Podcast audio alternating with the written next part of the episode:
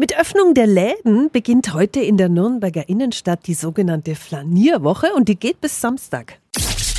365 Dinge, die Sie in Franken erleben müssen. Organisiert wird das Einkaufsspektakel vom Verein Erlebnis Nürnberg. Vorsitzende ist Sabine Jansen. Warum findet die Flanierwoche jetzt überhaupt statt? Mit der Flanierwoche haben wir eine Idee realisiert, die den Kunden dazu animieren soll, mit offenen Augen nicht nur durch die Stadt zu gehen, sondern eben auch in unseren Häusern, in den Handelshäusern, die Nürnberg beleben und äh, farbig machen, zu erleben, was wir alles zu bieten haben. Ja, und wer macht denn alles mit und was gibt es da für Highlights? Das sind kleine Geschäfte, es sind große Geschäfte. In allen teilnehmenden Geschäften gibt es Highlights, die jedes Handelsunternehmen selber definiert.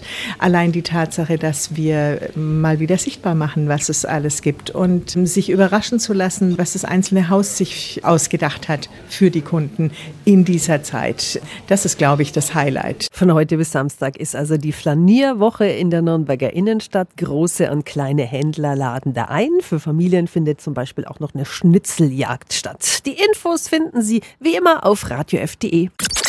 365 Dinge, die Sie in Franken erleben müssen. Täglich neu in Guten Morgen Franken um 10 nach 6 und um 10 nach 8. Radio F.